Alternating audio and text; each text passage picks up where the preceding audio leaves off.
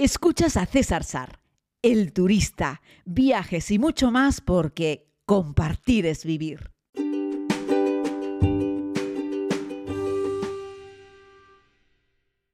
Muy buenos días a todas y a todos, querida comunidad. Son las 8 en punto de la mañana en Reykjavik, en Islandia. Ya les hablo desde este precioso país insular. Por fuera, en la ventana, puedo, desde la ventana, puedo observar como hay una noche cerrada, como si fuese la una de la madrugada. Y es que no, no amanecerá hasta las 11 y 20 de la mañana. Ayer fue un día largo, un día de tránsito, mm, cargado de pequeñas anécdotas. Afortunadamente no hubo nada grave, pero sí grandes retrasos. Desde que un buen amigo me llevaba al aeropuerto Tenerife Sur, sabéis que en Tenerife tenemos dos aeropuertos, el norte y el sur, para tomar este vuelo directo de Island Air que nunca había utilizado esta compañía, por cierto, entre Tenerife Sur y Reykjavik, pues encontramos una terrible cola en la autopista, eh, fruto de un accidente que se había producido múltiple entre varios vehículos y eso hizo que por un momento pensase que no, que no llegaba, ¿no? Y bueno, llegué al aeropuerto por los pelos porque faltaban 15 minutos para cerrar la, la puerta y eh, de nuevo se dio una circunstancia curiosa. Yo no sé qué le pasan a los amigos de Iberia con el handling en tierra, pero me acerco al mostrador que ponía Reykjavik, no había nadie, nadie me refiero a ningún pasajero para facturar. Yo tenía que pasar por allí para que comprobasen mi documentación y para dejar una maleta, porque en este viaje, como les conté ayer, me he querido llevar todos los cacharritos que tengo, trípode, tal. Entonces necesitaba una maleta facturada, además de que llevo un montón de ropa de abrigo. Así es que bueno, lo que he hecho en esta ocasión es comprarles una maleta a los de Island Air. Cuando llego al mostrador, digo, hola, ¿qué tal? Buenas tardes, quería ver si puedo facturar para... Y me dice, no, aquí no es. Y digo, ¿cómo que aquí no es? Si es para Reykjavik. Ah, vas a Reykjavik. Y digo, sí, porque pensaba que en un mostrador que ponía Reykjavik iba a facturar un vuelo que no era Reykjavik. Dice, no, pensé que me preguntaba usted por una facturación de vuelo para Madrid. Y digo, no, es que arriba pone Reykjavik. Y me dice la persona de Iberia que estaba dándole handling a la gente de, de Island Air. Eh, no, es que como habla usted español, digo, bueno, pero se puede hablar español y viajar a Islandia y estar en el mostrador correcto, porque arriba pone Reykjavik y yo voy a Reykjavik, pero eso que no te dejan ni hablar y asumen que no. O sea, primero hay un no antes, antes ni siquiera darte los buenos días, ¿no? Bueno, aquí que vaya esta chinchetita, que yo creo que este podcast sirve, sirve un poco también para que yo comparta con ustedes estas sensaciones que tengo. Ya van dos veces este año que en un servicio de handling de Iberia, eh, pues me tratan así. Uno ahora y otro eh, hace poco, recuerden, estábamos en Madrid para volar hacia Estambul y de ahí a Teherán y el personal de tierra quería dejar a, uno de los amigos, bueno, a dos de los amigos, a, Mario y a Paula, los querían dejar en tierra por una mala interpretación de la normativa eh, para entrar en el país a Irán. Pero bueno, la actitud fue lo que evidentemente me molestó eh, cuando en Madrid también se dieron un no rotundo, ¿no? Sin ni siquiera terminar ni de contrastar la información, ¿no? Y ayer, pues esta persona estaría haciendo algo y le molestaba que yo fuese a facturar, pero es que ya estaba en el mostrador de facturación. Y yo cuando me dirijo a ella en español, me dice que no. Digo, sí, yo voy a Reykjavik y hablo español. ¿Qué pasa? Que toda la otra gente que ha facturado antes habla extranjero, me dijo. Ni siquiera inglés ni islandés. No, es que todos los que facturaron antes hablan extranjero. Y dice, y llega usted por los pelos porque en 15 minutos cierro. Digo, bueno, pero he llegado, ¿no? Aunque faltan 15 minutos. Así es que nada, con ese, con esa, no sé cómo llamarlo, eh, hay gente que necesita unas vacaciones, ¿no? O, o la gente que trabaja en el handling de tierra necesita viajar más, porque yo creo que a lo mejor están quemados algunas personas de ver cómo todo el mundo deja una maleta ahí para irse a algún sitio y ellos no, no lo sé, se me ocurre, ¿eh? yo estoy aquí especulando. En cualquier caso, yo dejo mi maleta, tengo mi tarjeta de embarque, me voy a la sala Priority, a la sala VIP del aeropuerto Tenerife Sur, porque era ya muy tarde, el vuelo salía a 2.55 y eran las 2 eh, de la tarde y quería comer. Entro como fantástico, por cierto, un aplauso siempre a todo el personal de las salas eh, VIP de AENA, tanto en Tenerife Norte, en Tenerife Sur, en Madrid, en Barcelona, en los principales aeropuertos españoles que yo frecuento, la gente que trabaja en las salas VIP, en las salas de AENA, la verdad es que es muy amable. Y el truquito, como les dije un día, siempre es cuando vayas a comer, preguntarle al que está allí, oye, de lo que hay hoy, ¿qué está bueno? Porque ellos también comen allí y conocen todos los platos y te pueden recomendar. Generalmente, si te dejas aconsejar por ellos, aciertas. Ayer la persona que me atendió me recomendó un arroz y unas albóndigas y estaban espectaculares, muy ricas. Así es que nada, yo tomo toda esa comida y salgo y me dirijo a la puerta de embarque, Reykjavik B 23. Perfecto. Me siento en una de las butacas que están allí, una de las sillas, ya sabéis, ¿no?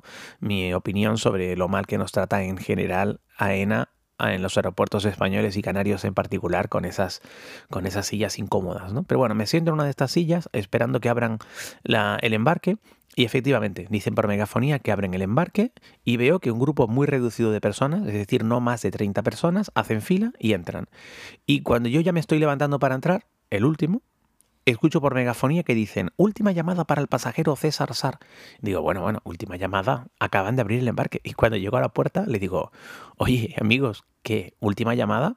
Si el embarque no lleva abierto ni cinco minutos. Dice, sí, pero es que hay pocos pasajeros, solo nos faltabas tú y te hemos hecho una última llamada. Digo, bueno, vale, perfecto. Pero que yo estaba aquí enfrente y lleva el embarque abierto cinco minutos. Cinco no 10, 5 minutos el embarque y ya iban a cerrar el embarque y faltaba solo yo y me estaban haciendo una última llamada. Y digo, bueno, parece que hoy no es mi día en el aeropuerto Tenerife Sur, al menos en lo que se refiere al handling de Iberia. Y ahí va de nuevo esa chinchetita. Lo siento, sé que me escucháis muchos de vosotros que trabajáis en esa compañía, pero yo creo que hace falta que personas como yo digan cosas como esta para que algún jefe ponga las pilas, porque luego pagáis todos por pecadores. Los buenos trabajadores eh, de Iberia pagáis por los que son unos cafres. Y eso es bueno que lo digamos, ¿no? Entiendo yo que es así. Vamos, siempre lo hago con el espíritu de intentar ser constructivo y aportar. El caso, entramos al avión, eh, un avión nuevísimo, fantástico, de paquete, olía a fábrica, amigos. Los sillones súper cómodos, de piel, magnífico, imagínense. Un 737 creo que era, repleto para 3, 30 personas. O sea que iba, yo iba solo, iba solo, no había nadie delante, no había nadie detrás, no había nadie de los lados y tenía tres asientos para mí. Así es que una auténtica maravilla. Y nada, empezamos a esperar, a esperar, a esperar, a esperar. Y cuando llevamos más media hora dentro del avión, pues el piloto dice algo en islandés y luego lo dice en un inglés islandés. Eso quiere decir que es un inglés islandés que no entiendes nada de lo que dice, absolutamente nada. Y se acerca a la azafata uno por uno, pasajero por pasajero, pidiendo disculpas por el retraso. Al parecer había algún tipo de problema técnico que impedía eh, que el vuelo saliese en hora. Así es que nada, pues a esperar. Pero miren cómo fue la espera, que estuvimos tres horas esperando dentro del avión antes de salir. Eso sí, en un avión prácticamente vacío, en un asiento cómodo con conexión a internet, una pantalla de entretenimiento y las azafatas de Island Air súper preocupadas con los 30 pasajeros pasando a saludar, a charlar, pasaban con agua, te invitaban a agua, luego pasaban con chocolate, te invitaban a chocolate, en fin. Me parece que ellas hicieron todo lo que podían hacer para intentar hacer más llevadera esta larga espera, que ya les digo, al final fueron tres horas. El avión despegó con tres horas de retraso. En vuelo recuperó parte, pero igualmente llegamos con casi dos horas, dos horas y poco de retraso al aeropuerto de Reykjavik, donde los amigos de Boreal Travel me tenían un transporte preparado. Joaquín, mi amigo de Boreal Travel, no pudo venir a recogerme porque está evidentemente pasando estos días con la familia, además en una casa de campo que tiene fuera de la ciudad. Y bueno, yo estaré ahora haciendo una pequeña ruta. Ayer ya les digo, este coche me, recogió, tiene un, conductor, bueno, un cochazo, ¿eh? un Mercedes, me tenía puesto un cartelito con mi nombre, me recogió en el aeropuerto, ya les digo, muy tarde.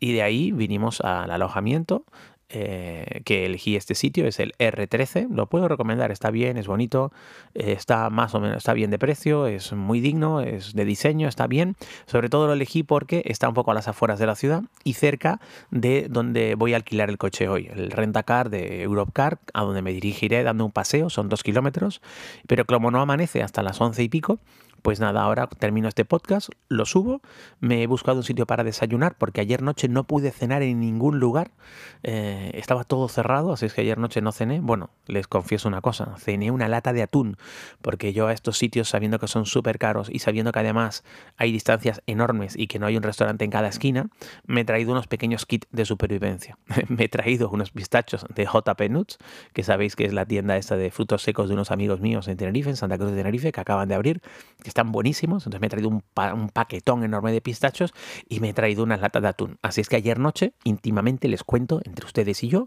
que cené una latita de atún con un vasito de agua y ya está. Así es que tengo un hambre que muerdo. He estado mirando en el Google Maps y casi todo abre a las 11 de la mañana, pero he encontrado una cafetería que abría justo ahora a las 8. Así es que subo este podcast, me abrigo porque hay menos un grado, me voy a desayunar. Durante el desayuno repasaré las notas que me ha dejado Joaquín de Boreal Travel de cuál es mi ruta para el día de hoy Volveré, eh, iré caminando al rentacar, bien abrigadito, como les digo, y volveré con el coche al hotel a recoger mi equipaje y ahí emprender la ruta. Pero antes pararé por un supermercado para coger habituallamiento, porque ya me he dicho mi hotel para dos noches, que está ahí en el norte, en Acuberi, Acugeri o algo así. Disculpen porque no sé cómo se pronuncia el sitio. Que el restaurante estará cerrado hoy y mañana, porque es 24 y 25. Así es que la comida para la cena de Nochebuena y la comida de Navidad me la voy a tener que llevar compradita del supermercado, pero eso es algo con lo que ya contaba. Y ya sabéis que yo tampoco es que sea muy navideño. No soy Grinch, pero tampoco soy muy navideño, así es que tampoco me importa hacer una comida más campera de supermercado, porque de lo que se trata es de venir aquí a disfrutar del país aunque solo tenga cuatro horas de luz, pero eso espero que me permita ver auroras boreales. Pero esa, querida comunidad, será otra historia que les contaré, no sé, mañana o pasado. Muchísimas gracias por seguir estas historias, muchísimas gracias por acompañarme en este podcast. Si quieres contarme algo, lo puedes hacer en una nota de audio, en el link que te dejo en la descripción de este podcast y también mandarme un email en viajes.cesarsar.com. Un abrazo muy grande, feliz día desde Islandia.